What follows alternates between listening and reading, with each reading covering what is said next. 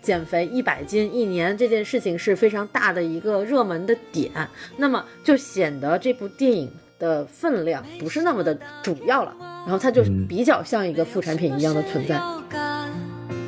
看见路口红灯一直闪，你们好。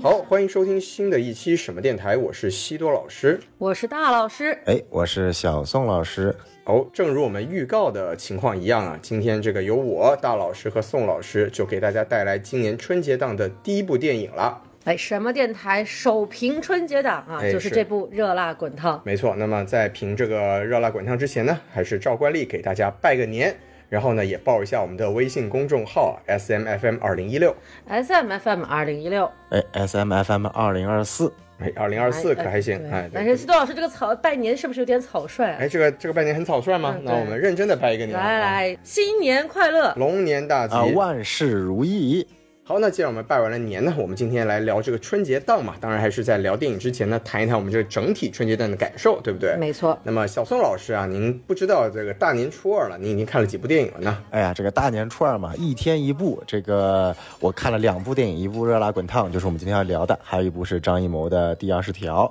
啊。因为这几天也是跟父母一起这个外出游玩，所以说呢，也是这个抽空啊，看了两部这个春节档比较火的这个电影。然后明天呢，准备回到上。海把剩下几部全都看完，厉害了啊！反正我看的这两部来说的话，都其实还是比较满意的呀。就像呃，当时跟西多老师做这个春节档前瞻，尽管说啊，这是我们春节档算是这几年当中最不被期待的一届啊，全都是剧情喜剧片，哎，但反而没有了一些所谓的啊这个主旋律啊特效。大片的这些障碍了之后啊啊，纯粹凭硬实力去来捉对厮杀，那本期这次春节档就真的是刀刀见血的厮杀呀。反正啊，最大的一个评论就是说，这是最卷的一次春节档，似乎好像除了两个这个掉队的没有任何意义的动画烂片之外呢，其他几部片子似乎真的都都保持在中上水平啊。这是一届没有烂片的春节档，我觉得还还蛮有意思的。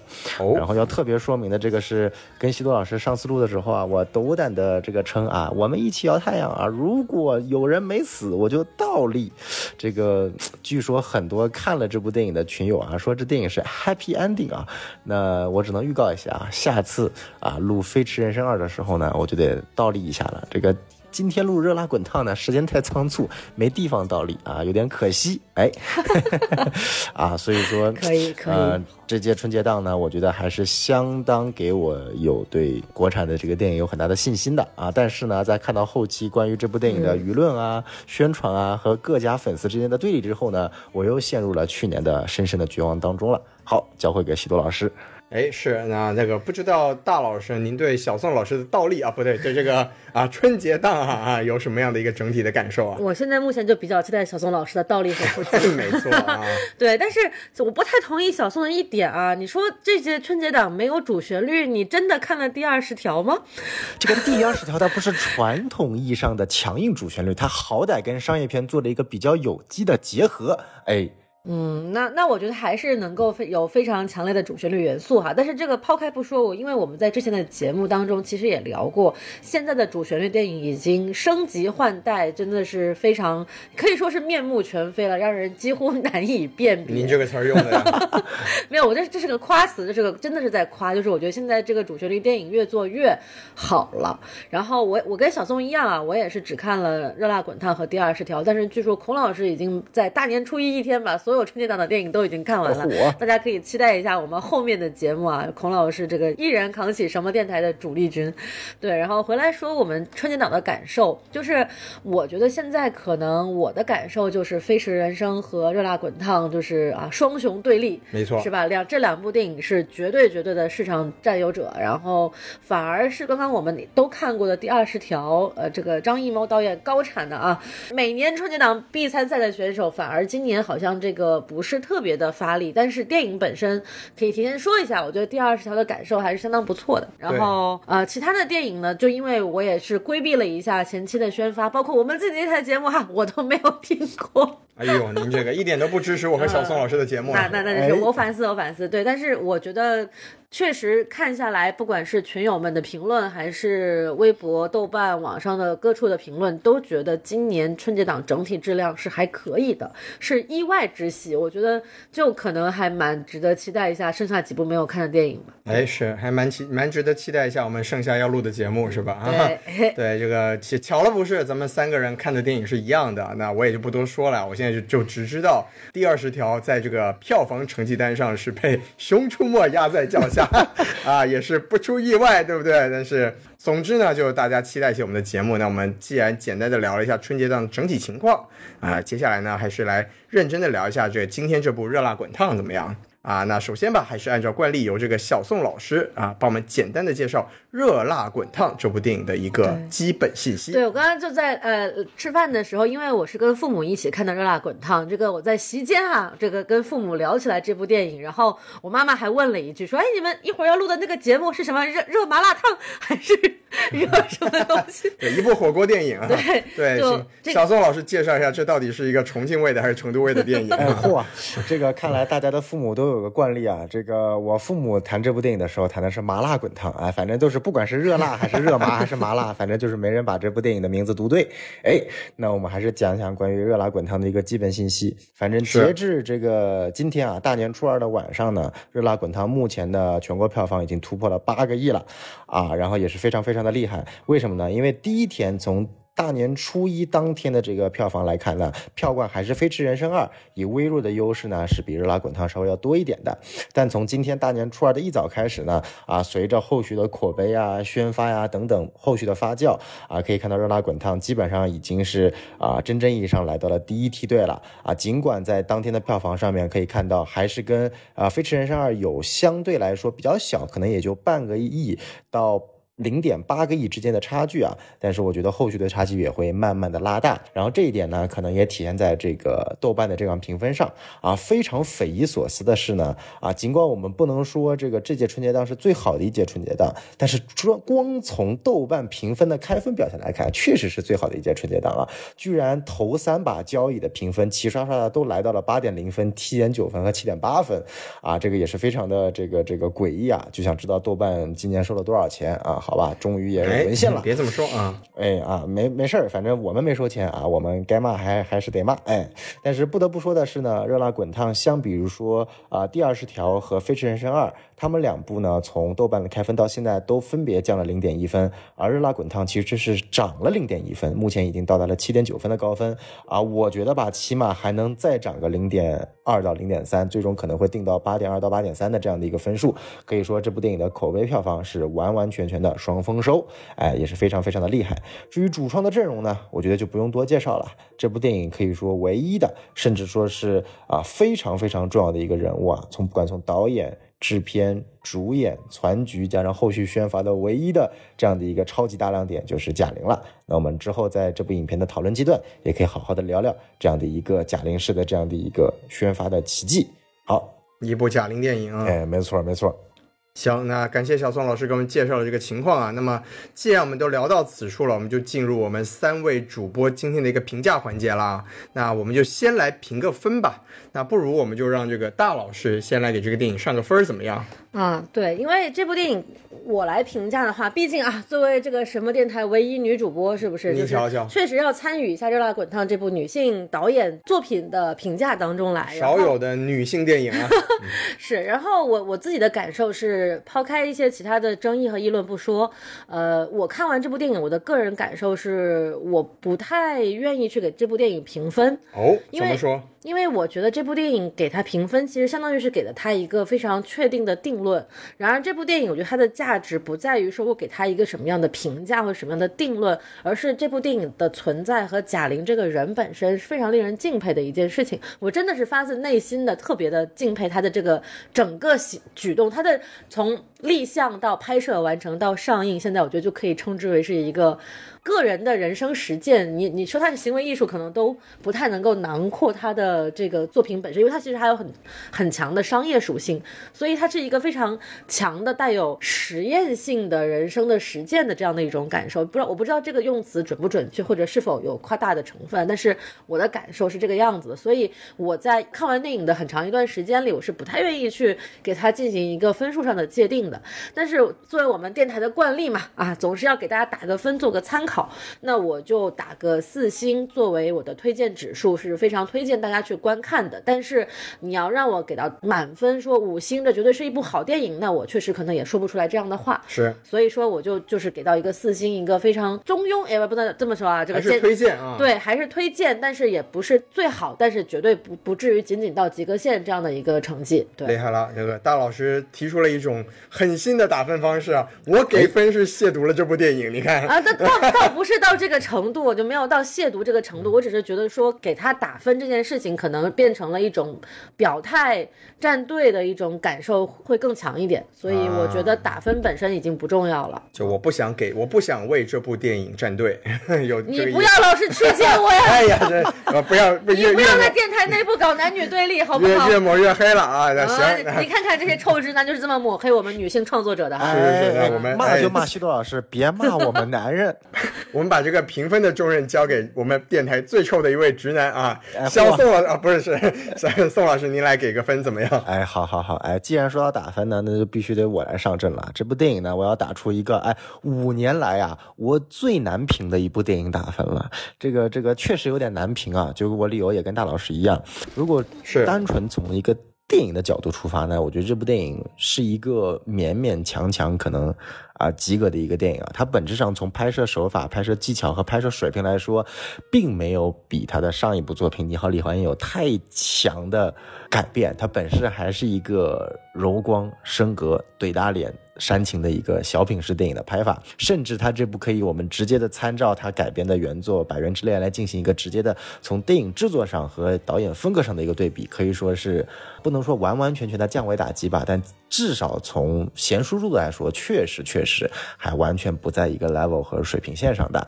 当然，这个也能够理解到，毕竟这是贾玲的第二部的导演作品，她本身也不是一个导演出身的，所以我觉得，呃，如果单纯从一个电影打分，我可能也就能打到一个三星的一个层级。但你说啊、本届春节档，呃，之前也聊过，就说你说一定要找一部推荐的电影，我之前是曾经说过，说，哎，我觉得就如果一定要推荐一部，那我宁愿大家都不要看，啊，但是看完这部电影之后，我其实还是从一个非电影的本身的角度来说，还是非常非常值得推荐大家去看这部电影的。所以说，呃，站在一个整体的角度上，我觉得我可以打出来一个四星甚至五星的一个成绩，因为。呃，戏外贾玲作为一个创作者，作为一个导演，作为一个商人，作为一个女士，作为一个女性，她都已经做到了一件可以说是不可能完成的一个任务，而且通过这部电影，我也认为她可以完全对得起这个所谓的全球商业票房第一女导演的称号。啊，所以我觉得这个打分呢，它不重要，重要我觉得总结出一句话就是，贾玲呢，她作为商人呢是极具慧眼的，作为创作者呢，她是勤奋努力的，但作为导演呢，她还有待提高。嗯，说到这里，我突然很好奇，有没有我们的听友中有没有强大的人脉啊，能够介绍一下贾玲跟格雷塔·格韦格认识一下？我的天，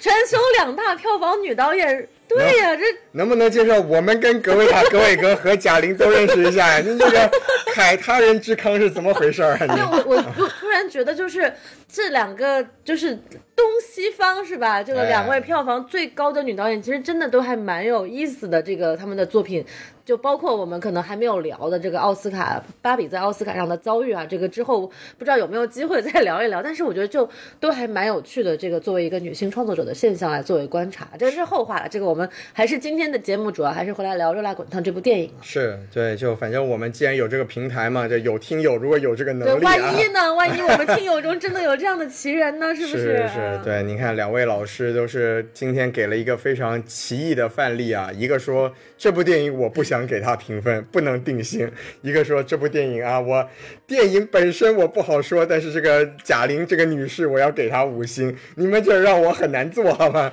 来吧，臭直男，打出我的分数。对我就其实也也很纠结，是吧？这个其实我觉得两位老师说的都有道理啊啊，在我这里来说呢，如果我们要评这部电影，真的这部电影本身我也给不到一个很高的分数，电影本身我也就给个三星吧，就是首先它肯定不难看，就你两个小时看下来挺舒服的。但是我自己嘛，就是我们从主题上来讲啊，就贾玲她用一年减肥这个事儿，我自己认为它和电影本身的主题表达是相悖的，它这不是一个凡人故事，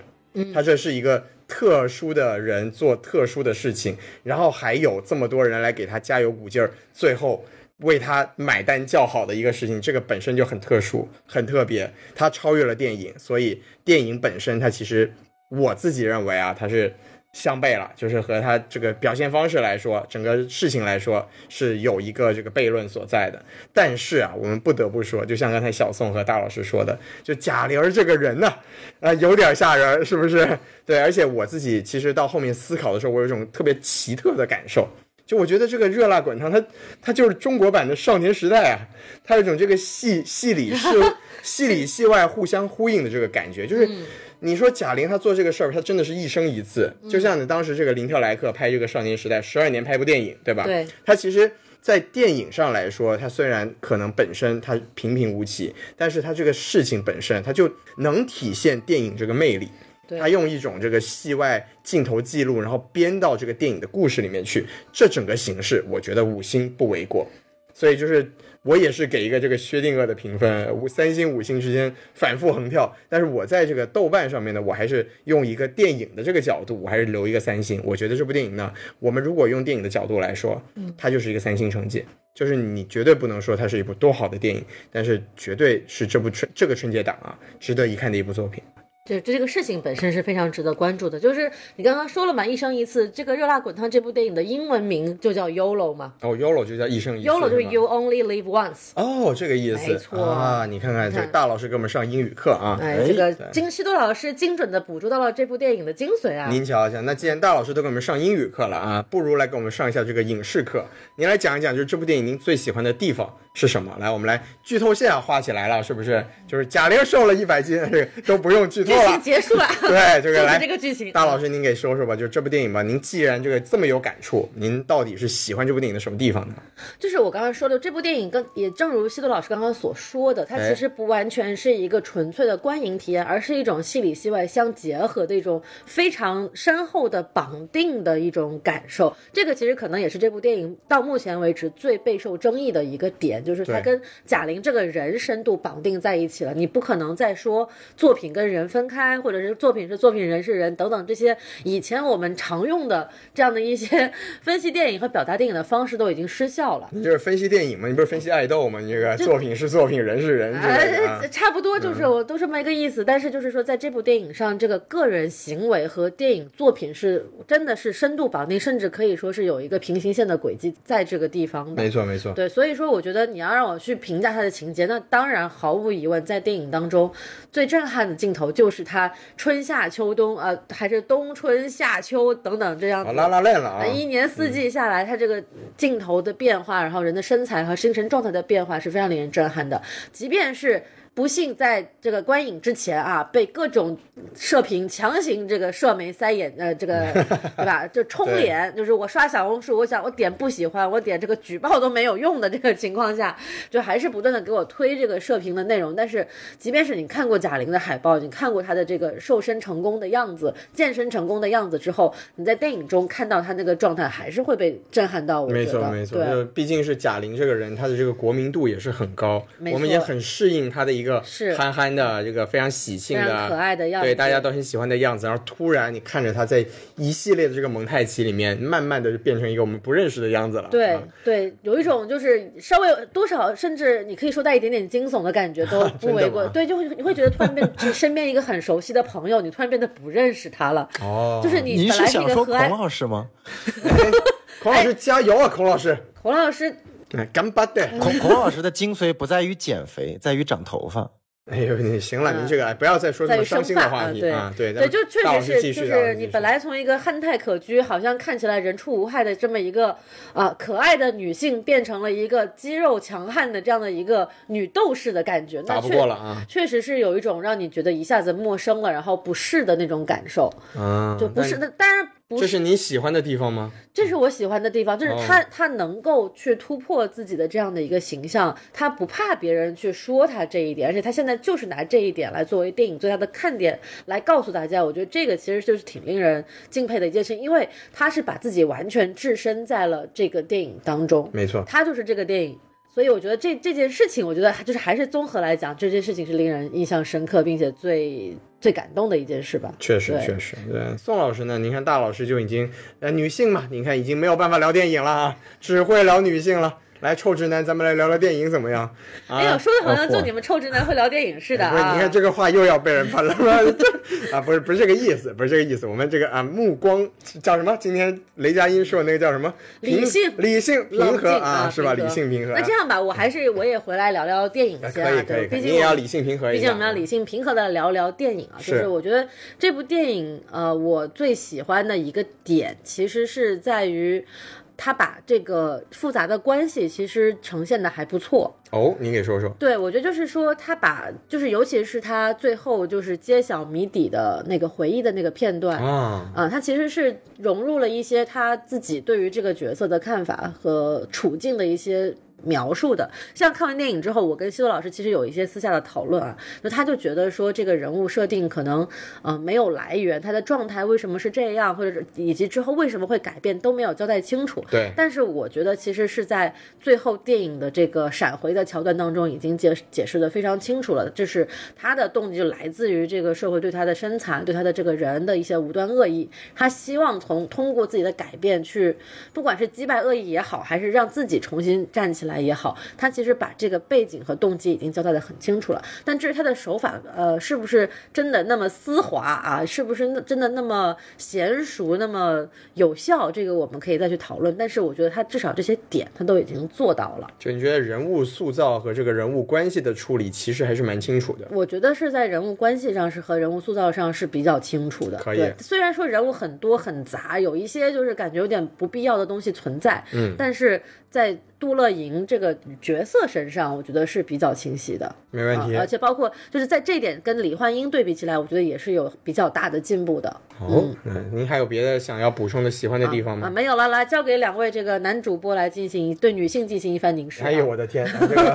啊，我们这是自己内部引战的一期节目啊。那这么可怕的话题，我就还是先甩给宋老师啊。您来讲讲您对这部电影最喜欢的地方都有哪些？哎，遇到这种引战的话题呢，一般西多老师都交给我来在前面挡刀的。没错那我这次呢，这个我也甩下锅，哎，我就不聊这个，我就聊聊我喜欢的一些纯电影情节。哎，到时候让西多老师来讲讲也关于很期待啊。哎，嗯，就是怎么说呢？就是聊这部电影的优点，就不得不，甚至说聊这部电影本身，就不得不聊到这部电影所翻拍的原作《百元之恋》。是的因为呃，之前的这个呃前瞻节目，我跟西多老师也说过，我们俩是非常喜欢他的原作《百元之恋》的。那么，我认为既然谈优点，我就要聊一下作为改编了之后一些他拍出来的原版没有的一些比较有意思的地方。第一个点呢，就是整部影片刚开头的时候，一个给我惊艳到的点，其实是贾玲的一个，我不知道是不是贾玲设计的，但肯定贾玲也是参与过程中，就她的这个片头设计。它的片头设计看似好像啊，同样都是跟翻拍的这个安藤烟的那个主角一样啊，在路上行走的一段过程当中，然后出了很多的这个、呃这个演职员名单嘛。对但是在贾玲的这一版《热辣滚烫》里面，它是有专门的一些小巧思设计的，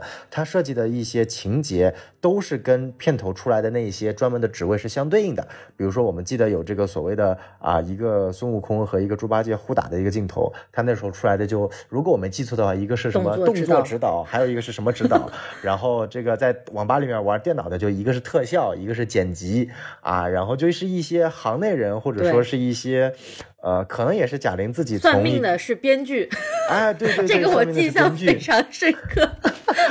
对，就是我觉得这这可能是贾玲作为一个半路出家的一个人去看整个电影行业的一些小小的笑点，然后从某种程度来说，我是觉得这个笑点是整个影片最有意思的笑点啊！这这这个是这这句话听起来有点像是缺点啊，这个我放在之后再说，因为这部电影的笑点确实都挺尬的啊，但是。我们聊优点，就既然聊到这里，我就觉得它整个片头设计真的是有小巧思的，它不是完全的照搬这个所谓的翻拍它之前的这样的一个片头设计。然后第二点呢，我觉得说是这部影片，因为它要去把一个看起来原作《百元之恋》一个比较丧、一个比较文艺、一个看起来跟春节档商业片完全不搭嘎的作品，去翻拍成一个具有强喜剧元素的，适合啊，我们用一个比较通俗的话来说，就是合家欢的一个商业片。贾玲也是给了非常多的一这个思路的，她给影片加入了很多的强情节的副线，啊，然后一些补充的人物，然后去丰富整个呃女主乐莹的这样的一个心理世界和她的人物设定，啊，就比如说原作里面的这个安藤樱的这个角色，她。可能只是一个相对来说比较孤独，然后比较颓废，然后没有任何生活意志的人。那贾玲的这样的一个乐莹这个角色呢，是给她安了一个所谓的呃，我们叫做利他主义者，或者是所谓的一个讨好型人格。哎，嗯讨好型人格，对对，这个词更加更加好，就是一个讨好型人格，然后再去看他身边所面对一些困难，甚至啊、我们可以感觉他到他更加的一些可怜，或者说是一些悲惨啊，那这些呢是非常符合强情节商业片，尤其是像春节档这种合家欢式商业片的一个编剧思路的。那这里我并不觉得哪种思路更高级，或者哪种思路更巧妙，只是纯粹从一个啊商业片的改编思路来说，这是一个非常好的一个选择桥段啊。所以我也当然这部影片的编剧也不止贾玲一个，我记得如果没记错的话，至少有四五位编剧。那我相信啊，一般来说，真的，如果以前大家看好莱坞电影看的比较多，一般来说，但凡一个电影的编剧超过三位，这部电影又是一部好莱坞大片。大概率是一部烂片啊，因为编剧一多就容易点子混杂，然后就变成一部四不像的电影。但至少这部影片，如果我没记错，应该有大概四五位编剧，但最终的结果效果，我觉得相对来说呢，还是比较统一风格，并且有一些小巧思的啊，这是我给这部电影的优点。那来，西多老师，到你自己跳火坑的时候了。哦，我没有什么火坑可以跳，我刚才其实已经讲的蛮清楚的了。我觉得这部电影就是从电影的角度来说，我喜欢的地方其实不多，就是而且它大部分的优点，说实话就来自《百元之恋》嘛。那既然嘛，他选择了这个剧本，然后他能很好的把一些原著里面原片里面的一些优点给体现出来，我觉得这也是一个优点的呈现。就比如说这部电影，它我这个我觉得这种东西真的见仁见智吧。你既然是翻拍，它有很多镜头确实是拿着原片的镜头来翻的。比如说呢，就比如说这个贾玲啊，从这个拳击室里面走出来，然后一个慢镜头，一个 slow motion，哦，特别燃，那个真的是一比一翻拍《白猿之恋》确实的镜头，但那镜头确实好。就我确实喜欢，而且配上贾玲的这个身材变化，你不得不在那个镜头被燃到，对吧？然后再者再再说一些，就是我觉得刚才小宋说的一些比较在地化的改编，我觉得是好的。就比如说什么这个撸串店的一些这个零啊，大碗娱乐是吧？哎对大碗娱乐什么，这哎个谐音梗啊，内部梗了，这是。嗯，对，就是这种，它确实是因为我们我跟小宋做这个前瞻的时候说过啊，就是《百元之恋》它其实日影的氛围感或者说日影的一些特性是非常明显的。那在一些呃本地化的这个改编的过程里面，我觉得其实贾玲做的不错的。毕竟她作为一个本土的喜剧演员，她能在这个春节档能让这么多人在小宋说了七点八分升到七点九分，就是说看过电影的人觉得这部电影的口碑是比那个前期的还要好的。那就是说，它能让很多普通的观众吧，只进春节档，可能一年只看一部电影的观众，能认同这部电影塑造出来的一个中国市井这个小人物啊，或者说生活气息很重的一个形象。我觉得这一点其实也是不容易的。那这个贾玲其实在这部电影里面，我觉得完成的不错。嗯，对，所以就是这这两个地方吧。然后当然，刚才两位老师反而在喜欢的地方都没讲啊，就是贾玲她自己本身的这个身材的变化，其实在这部电影里面肯定是对于绝大部分人来说都是最有冲击力的一个点。嗯，这个嗯也不用提了，我觉得确实我们也不用多说这个事情，是吧？就是大家都不不用讨论说，人家说你们分析这个干什么？我们小红书上都告诉我了，对吧？所以就其实我觉得我说的就这些。我对这部电影要挑刺儿的话，确实还是能挑出比较多不喜欢的地方。所以喜欢的地方其实说的也就差不多了。对，那行，那既然这个臭直男也都讲完了喜欢的地方了嘛，那要不然我们臭直男就直接继续臭下去。宋老师怎么样？您先抽一抽，然后我来抽。哎，可以，我就把先抽的这个 这个这个重担挑在我身上了啊！哎，先抽带动后抽嘛？啊，嗯，没错倒也倒，也不必啊，倒也不必，平常心啊，平常心来聊就可以了。是嗯可以可以。那我们聊聊这部电影的缺点。我觉得这部电影的缺点呢，无非就是从两个角度，第一个就是本身的电影的剧作质量和跟原作的一些对比来，我们来去进行一些相应的一些分析。那我觉得首先来说的话，就是我前面也提到了，在评分阶段，就是这部电影它的本质上还是一部啊太多的柔光、太多的升格、太多的怼大脸的小品式拍摄方式，然后尤其是呢，你说《你好，李焕英》，呃，它没有一个所谓的对比，这个咱们跟这个这部电影跟《百元之恋》从制作的手法技巧上来说，真的一对比有太多的。问题了，就是说《百元之恋》它没有很多强情节式或者戏剧化的那种拍摄手法，但是它对于那种生活的烟火气和那种骨感的现实感来说，它其实表现的比《热辣滚烫》要好很多。我就拿整个影片的第一个镜头来说，在《热辣滚烫》中第一个镜头，哎，其实是非常阳光的，对不对？一个阳光镜镜头，然后呃，我我指的不是那个一开始是那个闪回的那个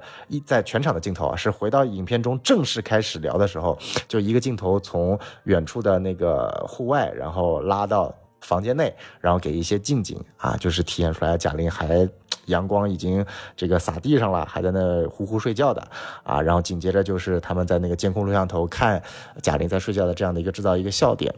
但是这个镜头你会发现，不管从置景、从光阴，整个表现出来，你没有感觉贾玲这个人或者说乐莹那个人啊是很颓的，她只是有点懒，只是有点胖，对，就没什么了。它并没有一个足够的一个骨感的现实感啊，好吧，你当然也可以说这是因为为了春节档，你不能把一个社会底层人或者描绘的太恶心，但是这本身就是一个很现实的一个因素啊。你反观这个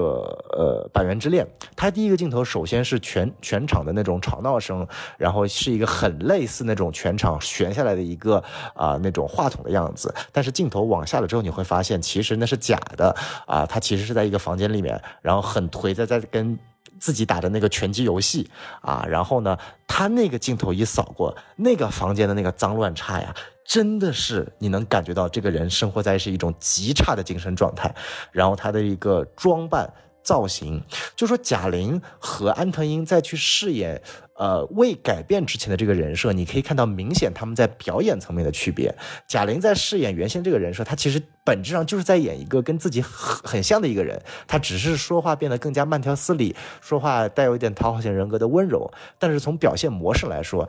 她并不邋遢，她并不颓，她并不丧，她只是个有点懒的、不想工作的宅女而已。但是安藤英饰演的是那种真的把一种在社会底层的丧的、没有任何生活动力的、只想待在家里的那种。烂人给体现的是淋漓尽致的，而这些所有的内容，其实通过影片的第一个镜头就可以体现出来，这就是我觉得这部电影一个非常截然不同的区别。然后往下去讲，这部电影其实看前半个小时的时候，我是非常讨厌的，因为夹杂了太多我认为既影响节奏，也非常烂俗，也甚至让我觉得有点恶心的镜头。比如说那段李雪琴和乔杉的，我完全不知道，就是那一段镜头为什么要给他俩如此多的戏份？作为一个影片，没有任何意义。这好吧，也有点意义，有一个 callback，但是。前面你从他们两个啊发现两个两个人偷情，然后在床上那一对你侬我侬什么，就是我能 get 到贾玲那一点想体现出来，就是影片中那些女生觉得 man 的男人其实都。都很烂，呃，一个乔杉，一个雷佳音饰演的，对吧？对，都有女生觉得他们很 man，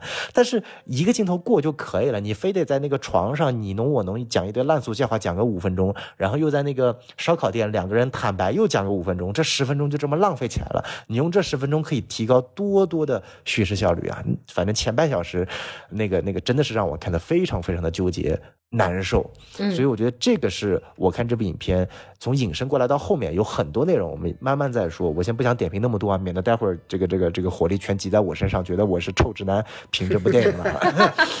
但真的，我觉得就是，呃，这个问题比较比比较严重，它并没有在叙事节奏上有个很好的呃提升。尤其是我今天看完第二十条之后，我觉得不管张艺谋现在的作品整体质量差在什么地方，但他对于叙事节奏的把控真的是炉火纯青。嗯。你不能拿贾玲跟七十多岁的这个老老 emo 比嘛，对不对？这个确实有点不公平。但是我同意小宋说的啊，这个呃，虽然我《百元之恋》我是今天早上紧急补啊，还没有补完，只看了大概前四十分钟。但是从小宋所说的这个开头的质感来讲，我觉得是还是非常有明显的一个不同的，就是《百元之恋》是一种很强烈的那种即时感。所以它的这个场景、人物状态和一些道具的设计，其实都非常的细节。包括呃，刚刚你提到这个拳击游戏的铺垫，它其实也是一个对后面为什么他会对拳馆感兴趣，他会去参加拳击的，甚至一个非常微小的迷你的铺垫，它都它都有这个点在，所以它做的是很细致的。它就拳击这个元素是对在全片里面都有贯穿的。没错，在第一个镜头里面就出现了拳击的元素，包括那个墙上贴的海报也有拳击的这个元素在，所以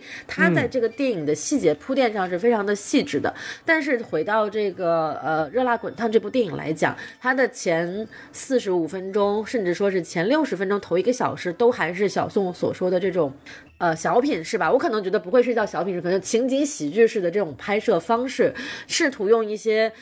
段子和呃所谓的桥段吸引你继续看下去，因为其实所有进电影院的这个人都都不是为了看前面的这个部分，其实都大家都是想看说他他经过前面他啥时候变瘦？他是 经过了些什么？他什么时候才能够变瘦？其实我我相信百分之九十九的人走到电影院里面去看这部电影，其实都是后面的这个目的。所以说，呃，如果从这个点出发来讲的话，它前面的叙事效率确实是可以提高一些。如果没有更多的额外的表达内容所在的话，它确实可以把那些不必要的。不必要的小的细节给删除掉一些，我觉得这这一点我是同意的。包括可能整个人物的塑造更完整一些，就包括我昨天也一直一直，包括我昨天也一直在想，就是为什么我们会看前半部分觉得杜乐莹这个人好像。有点怪怪的，哪里立不起来的感觉。一个是我到现在为止啊，我都没有理解这个贾玲在表现呃人物的时候，这种气若游丝一般的啊，有气无力的这个讲台词的方式是为什么？就是我 我理解不了，我理解不了他这个说台词的方式是是是为什么？是是为了表现丧吗？是为了表现冷漠吗？表现他对这个世界有什么看法吗？我看不出来。呃，包括他的所有的反应给的都是一些被动的反应，都是。别人对他做什么事情，他拒绝或者他不愿意做，或者是说他做了之后，别人对他再再次产生伤害，他没有主动表达过他对这个身处的环境和世界的看法。而《百元之恋》也是大概在头五分钟吧，安藤英这个角色就已经说出了很多他。对这个世界看法，比如说他会说啊，我不想再做女人了，我我不喜欢什么什么东西，我不想怎么怎么样，或者是说别人侵犯我的一点点什么样的感受了之后，我就会立马加以还手，摔盘子啊，摔盘。子。就虽然贾玲跟张小斐也有打架，但是那个打架在那个时刻就显得非常的突兀。你在那个打架的场景之前，你根本想不到他为什么要动手啊？他们之前经常这样打吗？还是他们姐妹的关系是什么样子的？其实你完全看不出来。我觉得在这个人物的细节的塑造上，其实可以提升的空间还是很大的。哦，对，你看大老师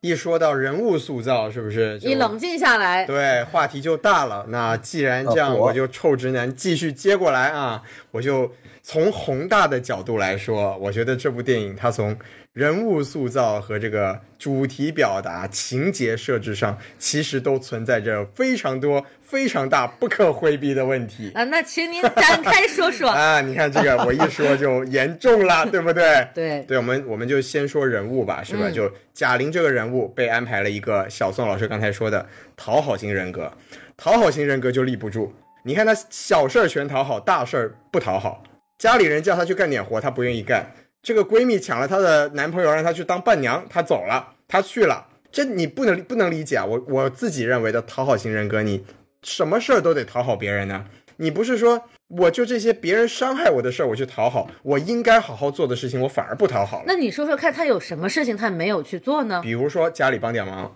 家里让他帮什么忙？小卖部打点打点呢，干点活儿。你每天在家躺着，你除了吃饭就是睡觉，你没有必要啊。讨好型人格不是这个样子的呀，你是真的得去讨好一下你的家人呢、不是只讨好那些对你作恶的人呢、这个就是一个最简单的人设立不住的点。更大的点来说呢，就是如果我们从主题表达上来讲啊。他应该讲的是一个凡人努力可以实现梦想的过程，但是贾玲她就不是个凡人，她在这个电影里面，她花一年的时间减了一百斤，这个其实你从这个电影的剧情来说就是不合理的，你练拳击是做不到的呀，而且你不可能是就我们一个平常人呢是不可能什么都不干，专门去健身练拳击的，一年是做不到这些事情的。你这就想一想，其实我就不说别的，三百块钱一节拳击课，一个周期五十节课，一万五啊！我就算你每个星期只去上一节课，其他时间的课你都是去蹭人家场馆练拳的，你这一万五你赚到什么时候你才有？这电影里面是完全不交代他的生活啊。呀。电影说了，这个课时费都欠着呢。这你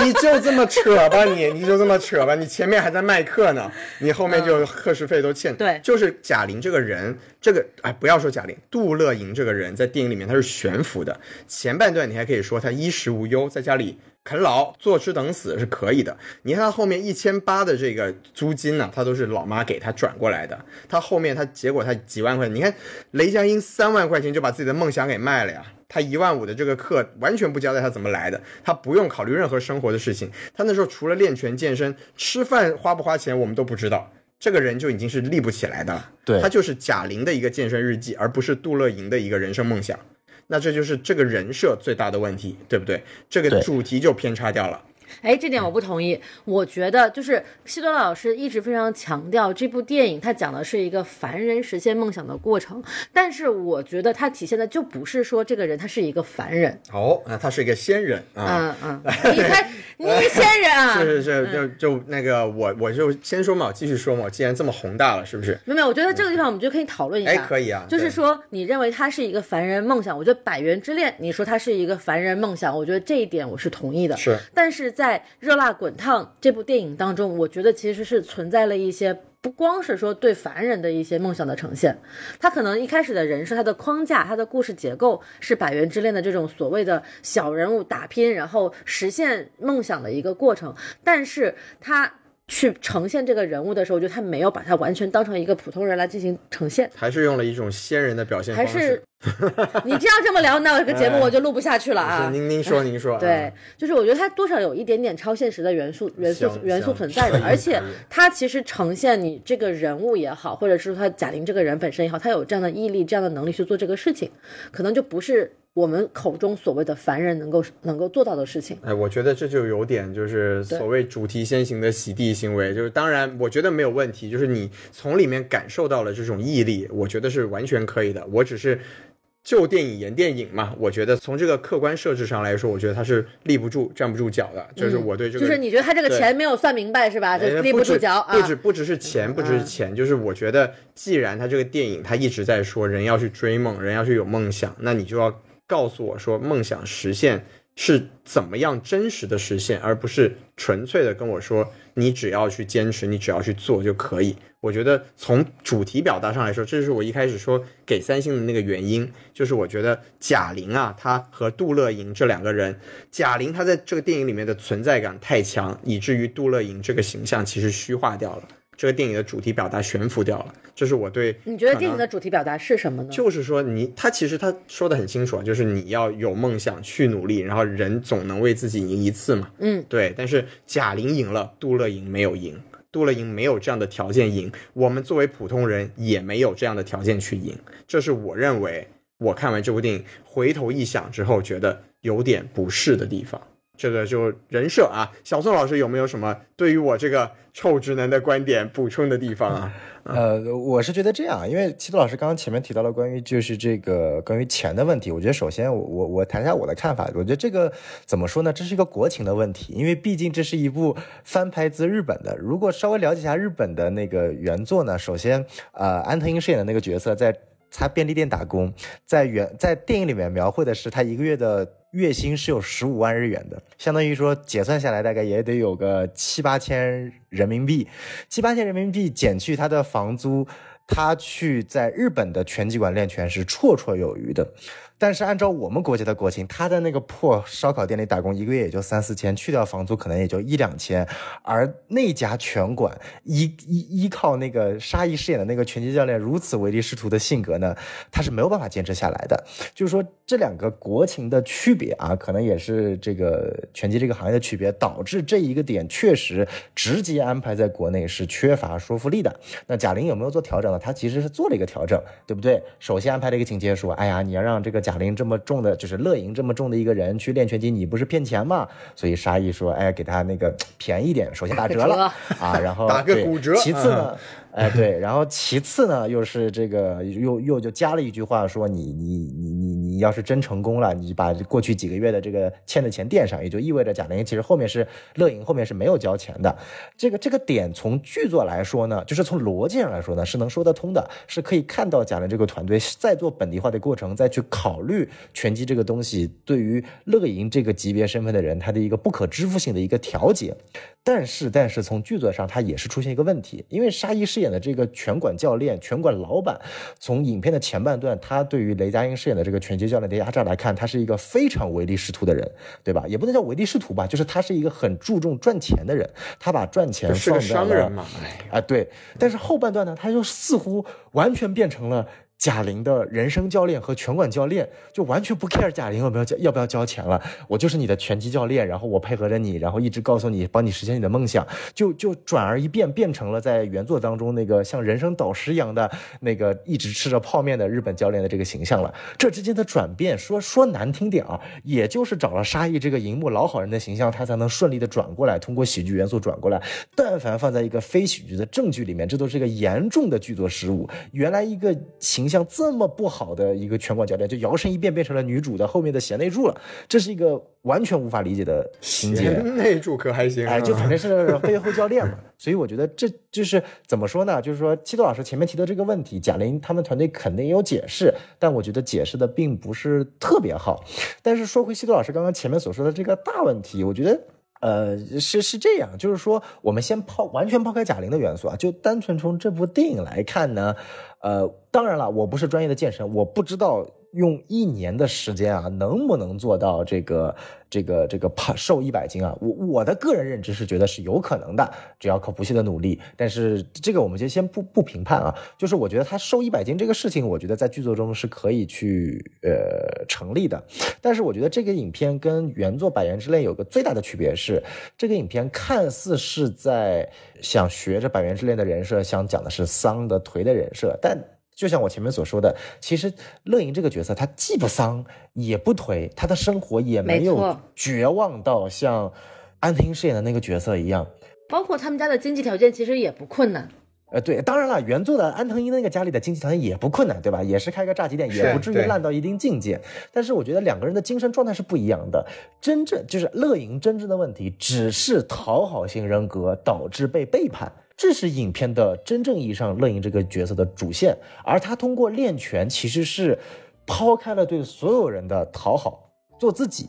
他的这个本质是跟《百元之恋》的本质是有那么一点区别的。他只是从自己出发，从一个讨好型人格变成一个我不讨好别人了，我要向着自己这样一个本质上还是一个励志电影的一个一个一个口号电影、励志电影的一个内容，只不过在配合上贾玲在真实生活中做的这一系列举措，变成了一个更加更加具有现实主义的事情了。但是纯粹看这部电影，我觉得这件事情没有那么那么那么的有效果。因为他只是一个有讨好型人格的人去克服讨好型人格的问题，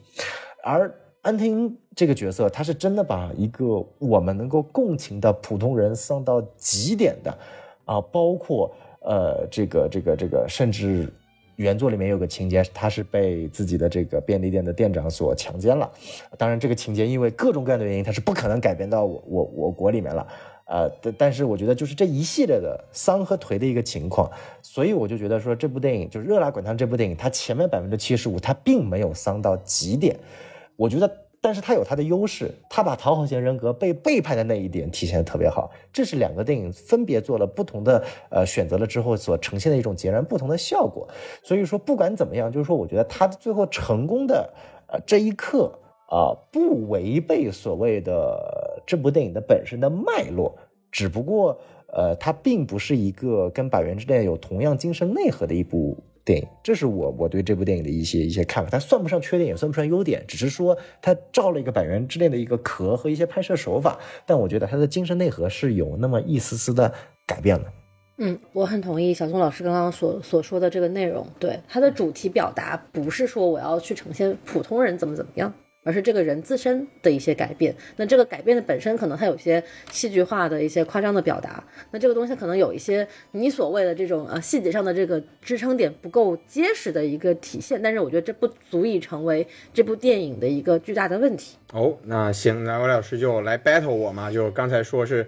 啊、一个什么剧情上的一些细微的不够支撑点，对吧？嗯，那我来说这个，我刚才说情节上，我认为也有巨大的问题，就是我觉得呀，它这里面有一个很严重的我不让我不舒服的点，就是让所有的背景板都变成了反派人物，这个我是很不喜欢的。雷佳音是个反派啊、这个她妹是个反派。她闺蜜是个反派，她前男友是个反派，所有人啊，当然最严重的就是这个杨紫演的表妹是吧？表妹还是堂妹，啊就是所有人逼着她让她去死。这个我觉得其实是我认为在人生里面，或者说设置这种人生障碍里面一个非常不高级的写法，而且让我也非常的不喜欢。就是贾玲这个人，她讨好型人格是一回事儿，蠢是另外一回事儿啊。然后身边又都是坏人，这就有点凄凉了。我觉得其实从剧情设计上来说，是真的没有必要让所有的人都对他如此糟糕，让他处于一个这么差的环境，然后让他最后的觉醒好像就其实我觉得那个转折，其实我真的也是有点不喜欢，就是一个人他决定去死，他是真的决定去死了呀，他跳楼去死了。最后他因为没死成，他突然说我要去打拳了。这里面的这个逻辑关系，我认为这部电影他是没有交代清楚的。就是我自己觉得，如果一个人已经决定放弃生命了，而他要去做一个更加好的去活，而且他做的这个选择是非常具体的拳击这个事情，那么从剧情的角度上上来说，你一定要交代清楚拳击这件事情对这个主角到底有什么不一样的关键的意义。而这部电影，我觉得在这么关键的剧情点上是划水过去的。一张海报飞到窗前，然后他第二个镜头就说：“我想去参加比赛了。”我自己认为在这里是完全不能说服我的，所以这里就我刚才说啊，就剧情上的两个问题，一个是背景板全员恶人工具人，一个是关键剧情选择点没有交代清楚动机。我自己认为这个呢，其实也都是非常严重的剧作问题，但是我自己可以理解啊，就从感受上来说，不管是喜剧也好，还是说从情绪也好，可以划过去。但是这都是属于不能细想，一想我就觉得会让我有所不适的地方。来，哎来两位老师，请来 battle。那我我来啊，我先来这个，不是不是来跟你 battle 啊，就是是首先我先说一下，就是你觉得他周围都是坏人，遭遇到了这么多恶意，你不能理解，对吧？就是你觉得这是编剧安排的行为，对但是其实恰恰是因为他拥有这样的讨好型人格，他容易吸引来这样的人来。对他利用他进行做做一些可能对方认为无伤大雅，但是其实对他本人伤害很大的事情。哦啊，无伤大雅，这个我觉得就是讨好型人格和蠢呢、是要对方认。对方认为啊，施害者认为无伤大雅，好吧？我不是说这件事情本身无伤大雅，而是施害者认为我就你这本来就是你应该做的，这就是你应该给我们的东西，这是他们所说的理由。而真正受到伤害的那个人是所谓的讨好型人格的那个人。哦，对这点之间的不同，我觉得你应该是可以理解的啊。对呃，我可以理解，但我不接受啊。啊，可以可以，你可以不接受，但是我觉得这样子做本身是没有问题的，是就是不高级嘛，我说的也是因为。他的这样的性格，他的这样的人物设定，所以他更容易遇到去伤害他的人。这一点，我觉得在现实生活中也是这样的。我相信很多人也有相同的遭遇，也有很多相同的经历。所以说，这一点，我觉得我觉得我们不可以就是先略过啊这个问题。对我觉得它是可以成立的。你认为它不成立，那这个没有问题啊。大家也可以在评论区留下你们的 看法啊。对支持谁啊？这个倒也不是说吵架，就是说我觉得是这个地方是可以有不同的看法的。然后再回来说关键剧情的关键选择为什么是拳击？对这一点当然可能铺垫的不如原作《百元之恋》好，因为它毕竟从一开始啊各种拳击元素就已经在了。但是我认为在这部电影当中，它其实是出于一个非常朴素的原因。选择拳击，就是因为他在哪里跌倒，他在哪里爬起来。嗯他最初受到的最大的一个伤害，对他个人情感伤害最大的东西，就是雷佳音这个渣男对他的进行的所谓的情感欺骗也好啊，就是这种啊、呃情感操控也好啊，对吧？就是这一点，其实他能够去改变的最最原初的一个起点。你要你非要再往前去追到张小斐说什么给房子什么的，这个他没有办法去用实际行动去追溯。而拳击这件事情，它是可以去用自己的行动去实现的一个起点。所以说，他就是非常朴素的。我想到了这一点，我要去用这件事情来改变我自己。我不想再去讨好任何人，我需要重拳出击，对吧？我要对现实重拳出击。你打黑除恶，你这是。对这个，我觉得是一个非常朴素的一个直接的一个联想，也是出于个人生活经验的一个非常普通的一个很自然而然的推论。当然，我也可以理解你所说的，在电影中可能没有给到一个非常直白的说，我告诉你为什么我会这样想，杜乐莹为什么会这样想，他就用一张飞过的这个海报带过了这个剧情，你可能觉得有点草率，但是我觉得从观影的角度来讲，包括从剧作本身来讲，它是有交代的。只是你觉得可能不够不够丝滑啊，或者不够详细、不够具体，但我觉得这一点上没有什么特别大的问题。行，这个大老师已经钦定了啊，就是以后说到这个臭直男，不要说我和小宋老师说雷佳音，好不好？那小宋老师今天今天西多老师已经大概第多少次了啊？被疯狂甩锅，第五百五百零二次这个哈误解我的这个语言哈，这个大家看看啊，这个这个就我们这种所谓的这个女性啊，就是被这样的这种啊误读的这个所谓有意无意的恶恶意曲解给伤害太了。太可怕了。哎，小宋老师，不知道您对我的这个观点有没有一些需要补补充的想法？哎呀，我觉得刚刚两位讨论这个话题呢，其实也是我在看这部片子去总结的时候一个特别有意思的话题啊。我能理解刚刚我其实非常能理解，尤其作为看过原版的人来说，我很能理解徐导老师对于第一个问题的这种疑惑和不解。我其实看完之后也有这种疑惑，我给自己当时的一个自洽的解释说，这是一个啊、更加强情节、戏剧化、商业化的一个安排，所以把一些角色从一个原片的背景板或者相对来说没那么重要的角色，变成了一个强情节的反派性角色，为了最终在跌倒的那一刻的那个所谓的情节反转、闪回，给出一些爆点。这个我觉得呢，反而在我这边是有缺点也有优点的。比如说啊，比如说缺点，我就觉得对于张小斐这样的一个就是姐姐那个角色，我觉得对比原版的改编，我我不是特别喜欢。就说原版的姐姐妹之间有没有矛盾，也有矛盾。姐姐的那种矛盾是不是不是，但是不会像这部影片有那么具体、那么细化到一个房产证转名字的事情，因为这件事情，因为房子嘛，在我们国内真的是一件不能再重要的事情，尤其又扯到房产证这个，其实也是一个很接地气的改编吧，我觉得。对，但是我觉得这么接地气的一个改编，就真的会把姐姐这个角色做差。不是说她演的不好，而是这个角色就从头至尾做差了。这个也是贾玲的一个改编，就是原版里面姐姐这个角色是一个很复杂的角色，她并没有真正的对妹妹有什么就是恶毒的想法，她只是看不惯妹妹。而当她影片的最后，安藤樱站上拳台，甚至打出那一记左拳的时候，姐姐那个角色在台下是喊出来那一句。赶快站起来啊！你他妈还在那坐着干嘛？就是他在那一刻已经认同了妹妹，姐妹又同一条心了。但是，呃，张小斐饰演的这个姐姐是一个纯的反派角色，她到影片的最后，当自己的父母、自己的女儿都给自己都都给妹妹鼓掌的时候，张小斐那个角色还是没有鼓掌。就是张小斐通过这一系列的贾玲的改编，是真正把姐姐这个角色给做差了。这个是我觉得在我眼里看来是一个我不是很能理解的改编。呃，我并没有觉得把一个姐姐角色做做到那么差，就能把妹妹这个角色主角贾玲就是乐莹这个角色给抬高。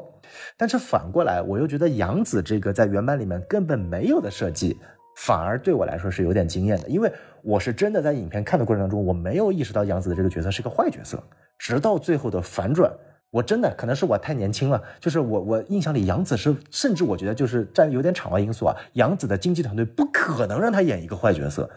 应该是杨紫第一次出现这样的呃出演这样的反派角色，好像是。对，如果我没记错，绝对是杨、杨紫的。当然，如果要杨紫死忠粉，你们可以反驳吧，但至少是在我认知的范围里，杨紫第一次饰演所谓的反面角色，而且那一个场景的设计是我觉得。在最后的反转上面有点意义的，因为在原版的设计里面，当他倒下，然后看到自己的前男友，然后进行反转的时候，他想的都是我们作为影片的呃观众之前看过的情节。但是改编之后的贾玲是把反转，也是跟我们一样，是我们观众看不到的情节。就比如说我们在前面其实是没有看到贾玲她回去签了这个房产证的，只是看她去换了一双鞋。但在最终揭揭示了她其实是回去签房产证了，然后包括她去了这个这个婚礼了，包括他这个等等什么之类的。其中有一条就是说啊，其实他的昏倒不是他自己想昏的，是那个杨紫那个角色逼着他昏倒的。然后后面他又听到了那一段话，我觉得有一个比较绝的设计，就是说杨紫逼着他想要流泪，但他一直没有流泪。但他镜头翻到了另一边的时候，他另一另一个眼睛流泪了。这个设计很俗，但我觉得至少在那一刻对我来说是管用的。他把这个讨好型人格遇到的一切复杂的因素做绝了，就是说我没有办法说把原版的桑改成了讨好型人格这一件事情是否做的对不对？但是我觉得贾玲在把一个讨好型人格遇到的所有的挫折、困难和委屈体现的淋漓尽致这一点，我觉得。绝绝的，去他是把这种境遇给极端化了，就是可能显得就是不够真实，或者是不够可信的点，就在于他把这个剧情给强剧情化、强极端化了。对，然后就是其实我在这里有一个小点，我就觉得很很好奇，在最后那场拳击赛当中，伤害过他的人都已经出现了，但是唯唯 唯独没有出现的人是杨紫，为什么？这个这个设计我其实不太理解。就在我的概念里，他完全可以设计成这场拳击赛是有一个什么电视直播呀、电视转播，然后杨紫也在现场作为一个导演、制片什么的出现，就是刚好可能是不是漏掉了我还是什么，我不太清楚。但是我觉得这是一个有点小小的遗憾，就是在最后那场拳击大赛当中没有。是杨紫没有戏、没没没没没没有时间了，就是没有档期了没有档期了。对对，但就是确实，我觉得这一点就是说，呃，但是我个人还是比较喜欢杨子的这一个改编的，所以说从这一块来说，针对于西多老师的第一个问题呢，就是说我是喜忧参半，因为在其实，在原版故事里面，我是真的很喜欢像西多老师的一些背景版的角色，尤其是在。便利店的他那一段打工期间的各种，比如说第一次招他进来的那个店长是喜欢放空，突然半分半半分钟说不出来话的抑郁喜抑郁症，然后有有有有一个永远看到事情永远会说啊我操真的假的的一个很神经质的员工小哥，有一个也是之前被辞退，然后每次都是在这个便利店，然后快要打烊的时候从后门溜进来偷一些临期食品的啊疯疯癫癫的大妈，这几个角色都是从侧面去映衬出。同样跟安藤英面临人生困境的种种底层人物了，反而通过这些，其实本质上跟强安藤英主线剧情没有丝毫瓜葛，但是都在侧面不断的在映衬啊。或者平行叙述安藤这个角色的底层困境的这种非常典型的日式细致入微的表现，就远远的胜过了我们所谓的国产主旋律商业片强情节，一定要插入主角的主线故事当中的一些导演设计了。但这个我只能说，贾玲毕竟还是第二部电影，就是不要对她你要求太高，这个这这个这个真的是没有办法的。对，其实这地方我补充一个小点吧，就是我觉得刚才都是我在说不喜欢的地方嘛，但刚才两位讲的这些人物设计我可能不太喜欢，但是他的人物选角我觉得其实挺讲究的，就他都是用像刚才两位老师说的杨紫，好像是第一次演这个不讨喜的角色，包括前面的乔杉、李雪琴是吧？然后雷佳音这种在他的生命中留下不好的回忆的，或者说伤害了杜乐莹的一些人，他用的都是一些比较喜剧性的、比较国民性的一些演员。那一方面当然是为了让这个电影的这个喜剧色彩加强了，反满足这个大年初一春节档的要求嘛。但另一方面，其实可能也是跟刚才大老师说的，就是讨好型人格眼中里面的坏人，其实长得都是一副良善的，甚至有点好笑的模样。我觉得这个其实还是有一个比较好的一个表现的。这个是我刚才没有提，但是可能在选角上，就是贾玲作为一个喜剧演员，包括在圈内的人缘这么好嘛，就可以传一个这样的盘子，可能是这部电影一个表现力非常不错的地方。好，宋老师您继续。啊，嚯，好，那我然后针对于西多老师的第二个问题呢，我个人觉得呢，在我这里它没有那么的突兀，因为我前面可能优点的时候没有说啊，就是贾玲在设计那一个呃一个超级大远景，然后她从一楼然后走上五楼那一段灯光的设计啊，就那个超级大远景，然后灯光。只会出现在他住的那栋公寓楼吧？对对对对对，那一个场景那一段的，我是唯一可以看出来贾玲是真的有在往导演方向去做安排和精致的设计。那一段是我觉得唯一一个全片不像是小品式电影的一个桥段，所以说他这一个的设计会让我觉得后面他的一个转折的声音呢没有那么的明显。我承认席老师说的就是那段的转折其实是相对来说是有点啊。生硬的，但是我的理解是他自杀了，然后跳下去了，很痛，呃，但是没有伤口，然后所以他想要尝试一点很痛，但是也能留下伤口的运动，呃，这是我的一些小小的一个一个一个意向啊，我可能可以不同意啊，但是我觉得就是，呃，从剧作上来说啊，你可以用亿万种方式去解释，但是实际的体现效果确实是它没有一个直接的转折。但说白了，那个时候因为前面的剧情拖得实在太长了，观众也真的不想再看前面的情节了，都等着你赶快进入训练、健身、减肥环节呢，就变成了一种很奇怪的互文。就那个地方，大家本身也不想看了，也不想等转折了，然后剧组也正好不给你转折了，就直接进入呃这个开始洛奇的那一段这个一年四季的这个训练蒙太奇了。嗯，对，是的。哎，我刚刚小宋说完这一点之后，我觉得我突然有一个就是我自我解读的延伸啊，就是他想放弃生命了，他跳楼了，然后结果跳下去之后一个伤口都没有，但是很痛。这个其实其实也是之前所有人对他进行一个伤害的一个总结啊，总结和具象的表达，他这些所谓的以亲情、友情、爱情为名义的伤害，看起来从表面上都是没有伤口，他都去帮助了这些别人开口向他提出的这个诉求，但是别人看不见他的伤口，但是他其实心里非常的痛苦，所以他才痛到不能再痛了。忍到不能再忍了，所以他要让这个伤口暴露出来，他要让自己主动的去寻找痛感、痛觉的这样一种方式来重新找到自我，因为痛是你感受到自己存在的一种方式，所以他会选择了拳击这样的一种比较暴力的，能够让身体受到伤害的一种方式来实现自我的觉醒。我觉得这个可能是我一个比较延展的一个解读的方式。我觉得，但是我觉得是可以看得出来有这样的含义在的。嗯，相相当的延展，可以说、嗯对但我觉得其实也可以理解，就我自己可能觉得说，在这个呃杜乐莹的这个所谓讨好型人格的身上，肯定是投射了一些贾玲自己的感情在里面的。我觉得，因为贾玲她作为两部导演的作品，她最大的一个啊、杀伤性武器就是真诚嘛。就是剧作能力不足，那我就真诚来凑，我拿自己来换剧情。那我觉得在这部电影里面，他肯定是有一些自己作为一个啊身形那么庞大的一个邪一个邪星，他肯定是有一些这个讨好型人格，或者说在自己过往的真实的人生生活中有一些和杜乐莹比较类似的感受。我觉得他投射到了这部电影里面。当然，我们可以说，就尤其是我啦，我可以说这个自己的感受过于强烈，会影响了他的一些剧作的能力和剧剧作的一些精细程度。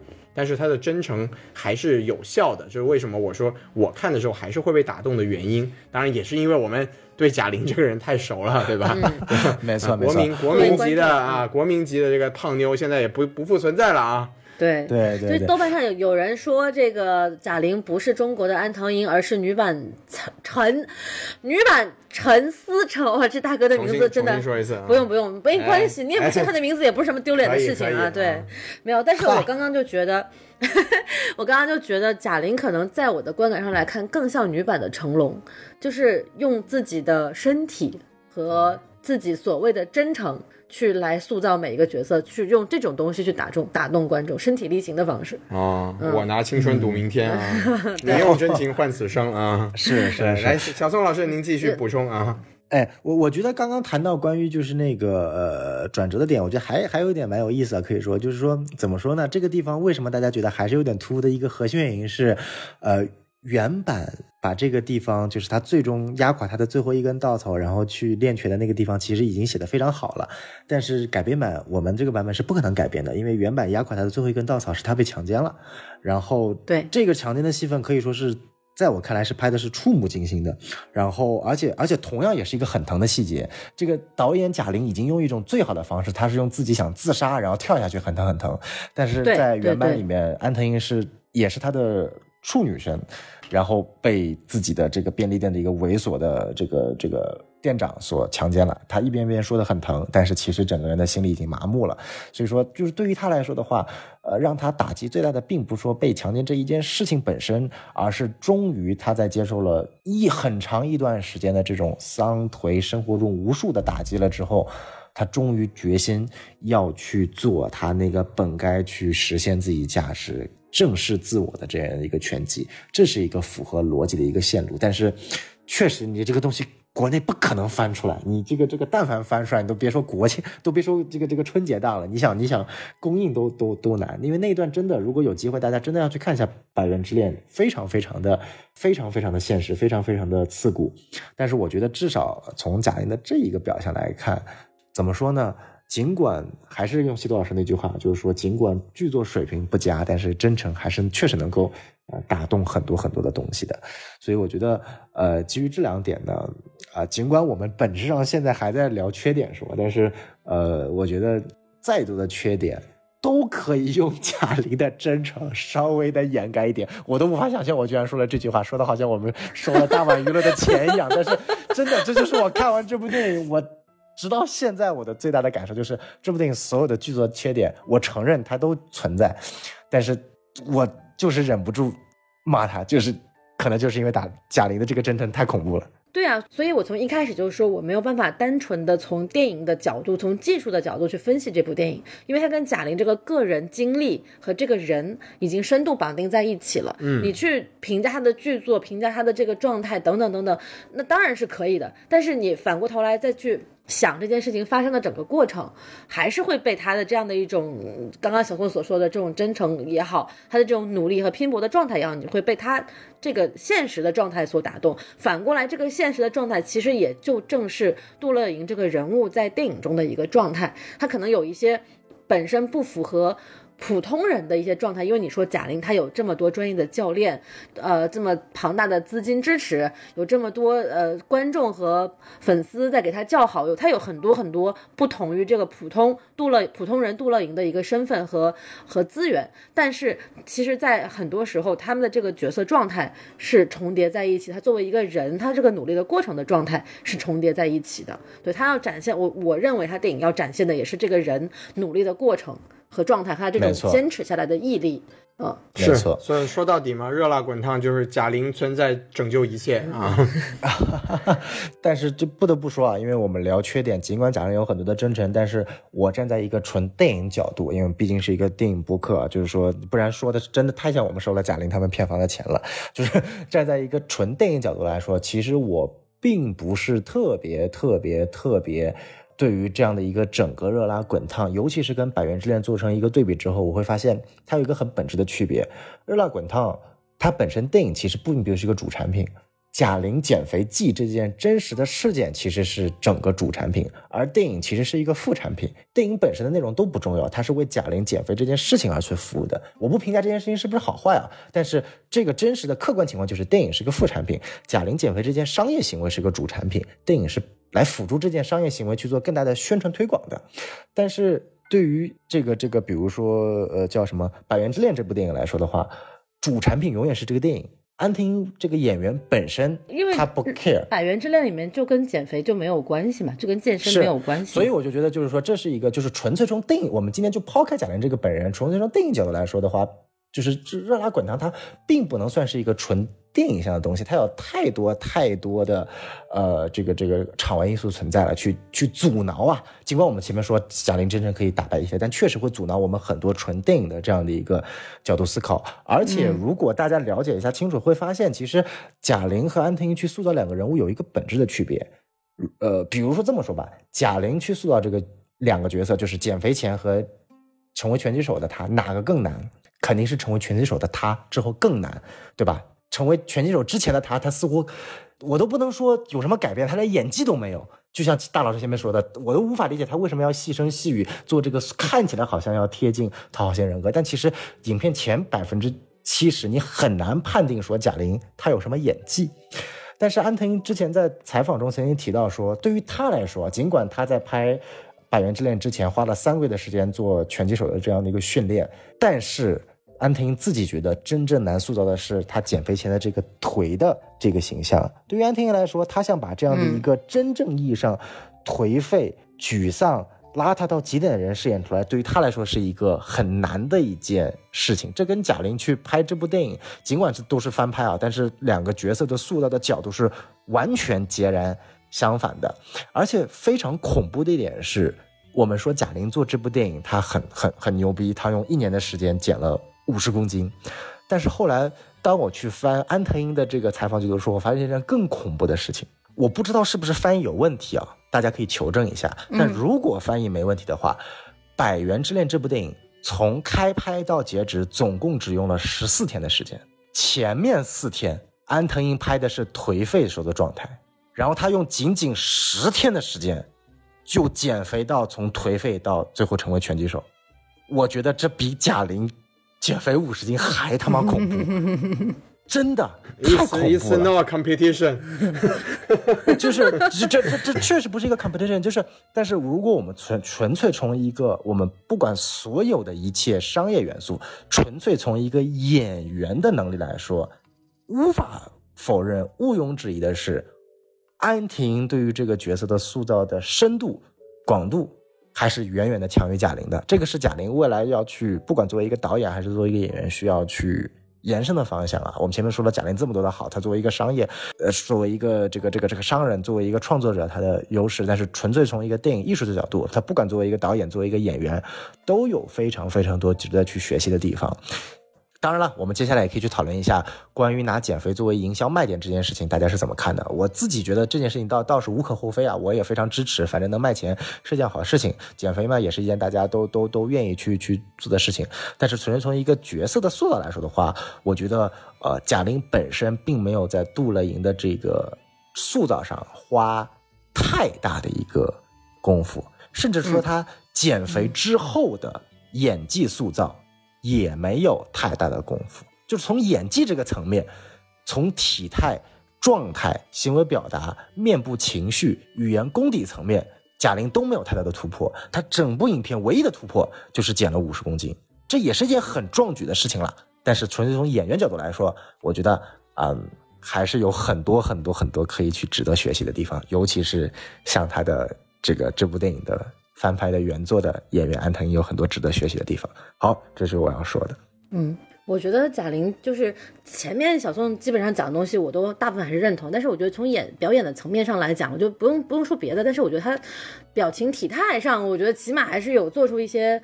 呃，明显的区分的，就是他在减肥之前的那个比较胖胖的体态的时候，他的整个人的驼背啊、勾肩呐、然后眼神啊，都是一些飘忽不定的，然后非常就是慵懒的，或者说这种零散乱、四肢散乱，然后跟身体完全不是一个 一个宿主的这种感觉。但是他在减肥呃健身的过程当中，包括这个健身本身啊，也是会让人的这个精神状态就是有有所有所改变的嘛。对，就他在这个这一点上，那个体态状态，然后腰身、眼神的面部表情，我觉得还是有很明显的变化的。这一点上，其实我觉得是从电影上可以看得出来的。运动使人健康啊，没错，然后但是我觉得小宋刚刚提出的一点，我觉得没有非常就值得讨论的点，就是到底这部电影是贾玲减肥的副产品，还是贾玲减肥是这部电影的最大的卖点和看点？那您怎么看呢？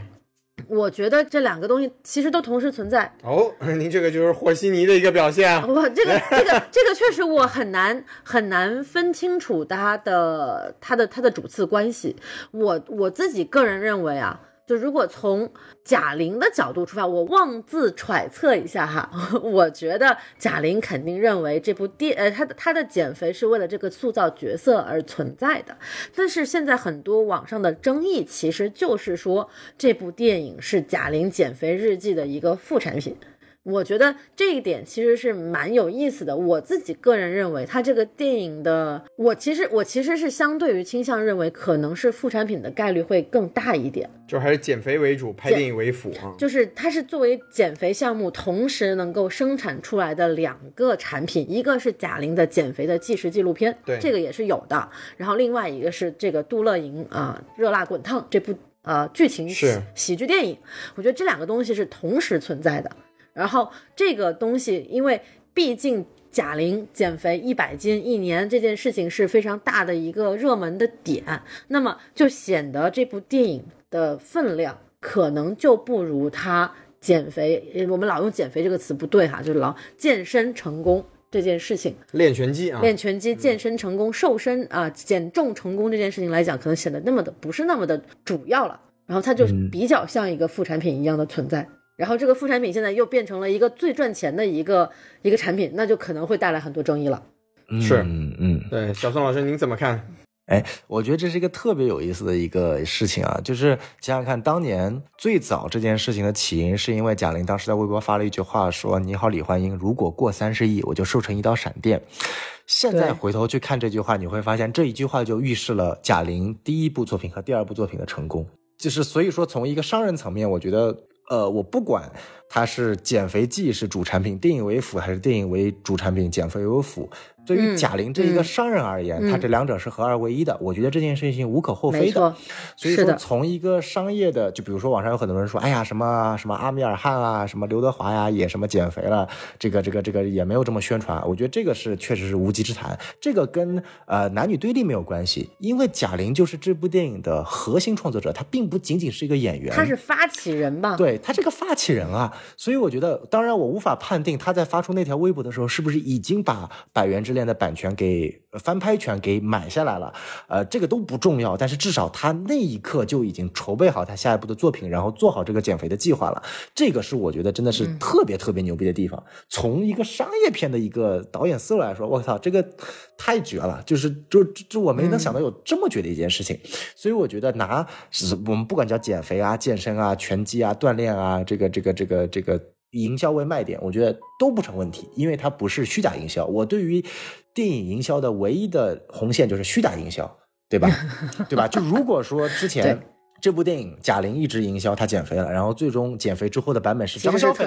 啊，特效或者是张小斐演的，啊那不好意思，我就骂死这部电影，对吧？因为以前贾玲嗯出来一个预告片的时候，是真的出现了一个很苗条的身材，然后结果她一转头是张小斐，然后对着镜头说了一句说：“姐，你干嘛让我上场？”就也是作为一个戏谑嘛。所以说当时就有些人说：“不会吧？不会贾玲真的减肥之后那个角色是让张小斐演的吧？”那你看，这其实也是也是打破了这样的一个，其实贾玲自己也知道这就是这个卖点可能会产产生的一个雷点，所以她提前通过一个笑点预告片给化解了嘛。但是只要它不是虚假宣传，我觉得是一件完完全全可以接受的一件事情。这是我站在一个商业片的角度，作为一个、呃来来去曲解的。网上的那些言论，我觉得都是存在问题的。就但凡如果是阿米尔汗或者刘德华真的是那部电影的，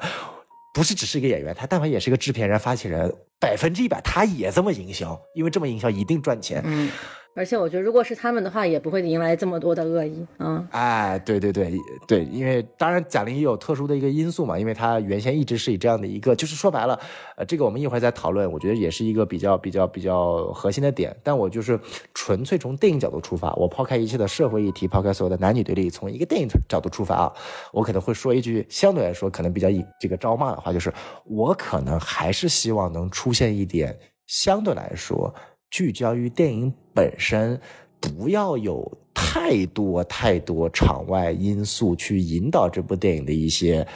作品出现。贾玲这是属于一个极特殊的现象，因为她这个场外的因素太励志了。但是从本质上，我还是不希望有太多太多能够被场外因素所影响的电影出现。我希望大家更 focus 在电影本身这一件事情上。所以说，贾玲这部电影的成功，可能她可一定会带一个好头，但她可能也会出现更多的创作者把自身的情况跟电影绑定的一些那我很奇怪的现象我觉得。不是所有人都能做到这件事情的。对啊，我觉得西多老师沉默了很久。今天这个我们 活力的主攻点，西多老师对于这个问题有没有什么看法？嗯，没没有什么额外的看法了。两位老师讲的很全面，然后我其实我的观点基本上两位老师也讲了，我就觉得要我啊，我这个我是从来不不具以最大的恶意去揣测中国人的。我觉得贾玲在发那条微博的时候，她一定已经想好她要减肥，而且已经把啊如果没有要拿下，没有已经拿下《百元之恋》的版权，她也已经在拿《百元之恋》之恋版权的路上了。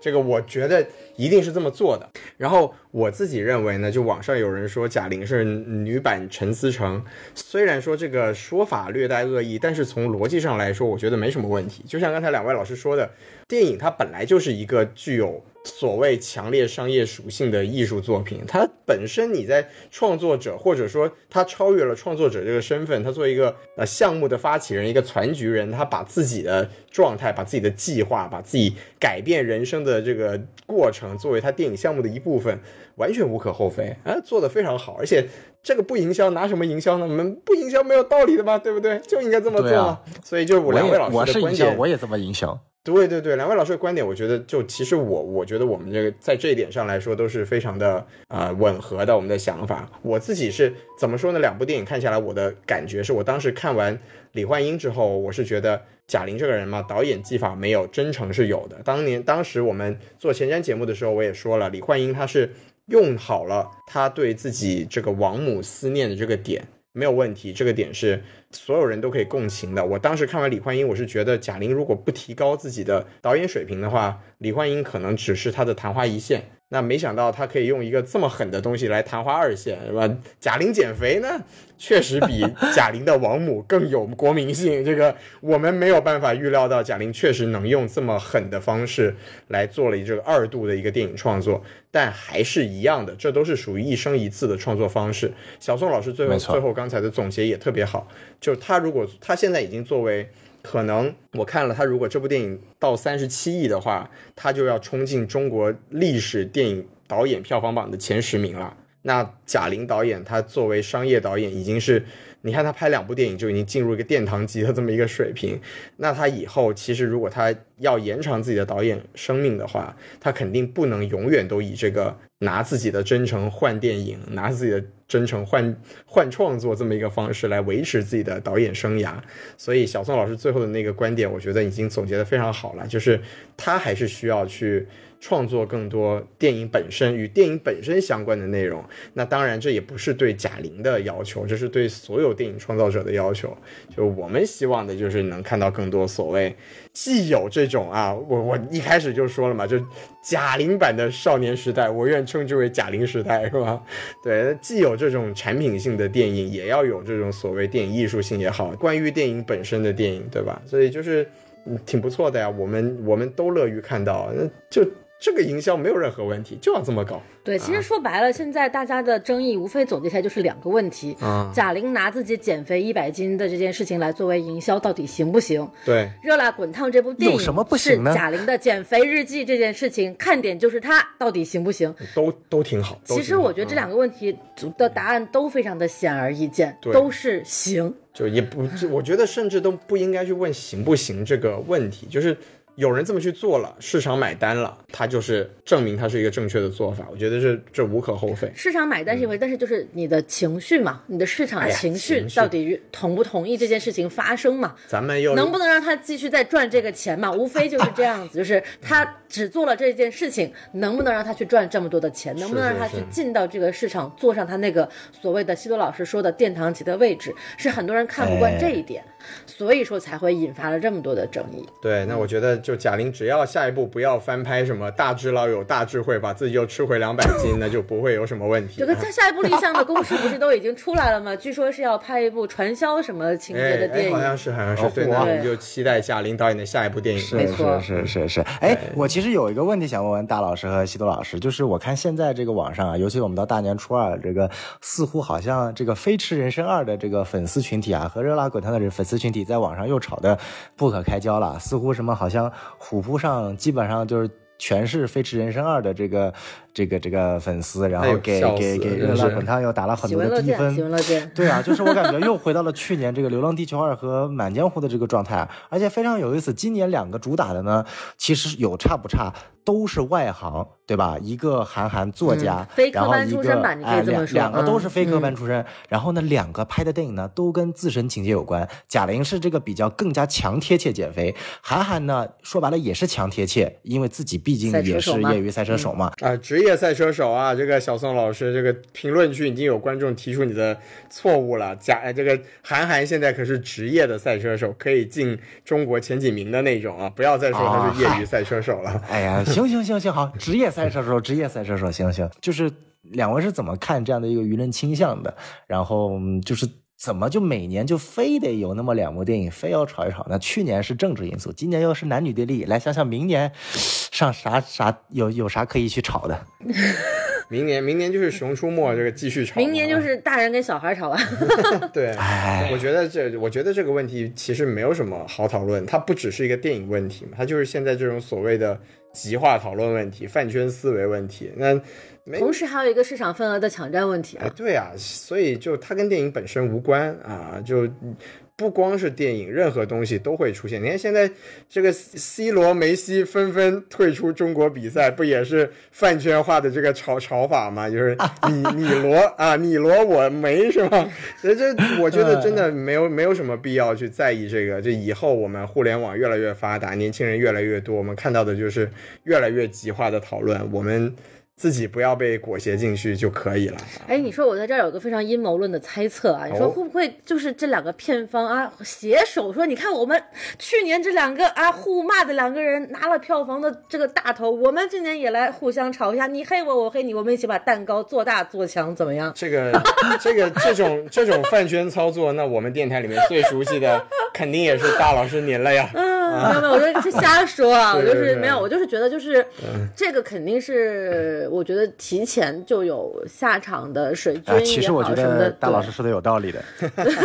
对，看来你们两位都是这个阴谋论的拥趸，只有我是不在乎。没有，就是我觉得这这个，因为确实嘛，就是黑红，那它就是红，而且这是大家所有人都盯着一年一度的最大档期来做这些事情，然后肯定都是希望自己能够获得更多的关注。那这个啊，现在获得这种关注也好，去。激发互联网情绪也好，最好的方式和手段就是对立嘛，对吧？互相啊挑拨离间啊，你说我说你，这个啊男女对立又是最容易引发这种矛盾的方式，所以我觉得这个没有什么好评价的，不需要评价。大家该花钱买电影票就去看电影啊，喜欢就多买，不喜欢就不看，就这么简单的事情，没有必要去把它上升到什么样的高度上去啊。但是没毛病，有表达，我们可以去表看表表达我们的看法，像我们刚刚过去的电台节目。这么长时间，我们其实每个人的观点也都不太一样，也都非常啊完整的啊，并且有这个表达了我们的看法，对吧？我觉得这这就这就很好啊，这就很正常。这个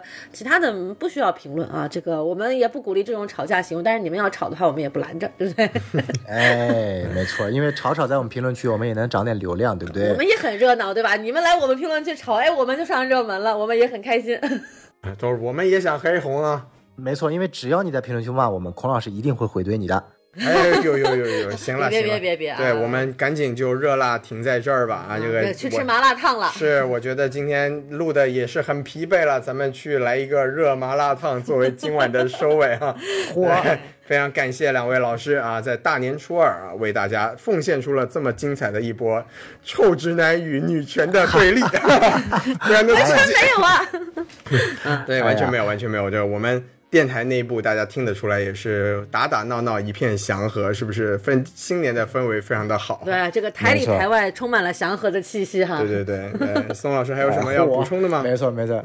这个就是一片按照这个就一片向好是吧？非常好。然后我觉得在整个节目结束最后呢，我想提一嘴啊，就是说，嗯，如果春节档的大家的电影呢实在不想看呢，我也给大家推荐几部这几天上线资源的好片子啊。这个奥斯卡最佳影片提名这个美国小说啊，奥斯卡最佳这个动画片提名这个机器人之梦啊，然后包括最近这个上映的韩国这个超超超现实主义电影啊，《首尔之春》啊，然后包括这个悉尼妹主演的一部爱情喜剧片《只想爱你》，这几部电影的资源都出来了啊，所以说这个如果不想看春节档这些片子呢，也不想去花这个钱进电影院受罪呢，还是有很多很多的选择可以去推荐的啊，所以说大家也可以去看看这些影片，哎，可以。对对，但是我觉得还是推荐大家去看看电影啊，大家吵吵闹闹其实也挺热闹的嘛，春节嘛，不就图个热闹嘛，没错对吧？你一言我一语多热闹多好玩啊！啊对，那最后嘛，就我来收个尾啊，就是热辣滚烫，确实从我们观影的经验来说，绝对是今年春节档的射频重灾区。我们还是呼吁大家 不要射频，贾玲再瘦，射频也是没有意思的啊，还是要看了才有震撼感啊。行，那我们今天的节目就来到此处啊，最后还是希望大家过年嘛。啊，关注我们电台之余，可以给我们来点转评赞赏，是吧？我们的微信公众号 S M F M 二零一六，S M F M 二零一六，哎，S M F M Y O L O。哦，没问题，那咱们也是来热辣滚烫一波。好，那么咱们最后给大家拜个年，我们去吃热麻辣烫了啊！好今天的节目就到此结束，大家拜拜。我们下期节目再见啊啊！不是没有我了，下期小宋可能会大家再见。哎嚯，我飞驰人生啊还会出现。我们下期如果没有错的话，应该是红毯先生。哎，大家还是多去看看红毯先生啊。然后我在第二十条会出现。啊、是，对，大家就期待小宋老师的春节倒立吧！啊，就到此处，哎啊拜拜，拜拜，拜拜，拜拜。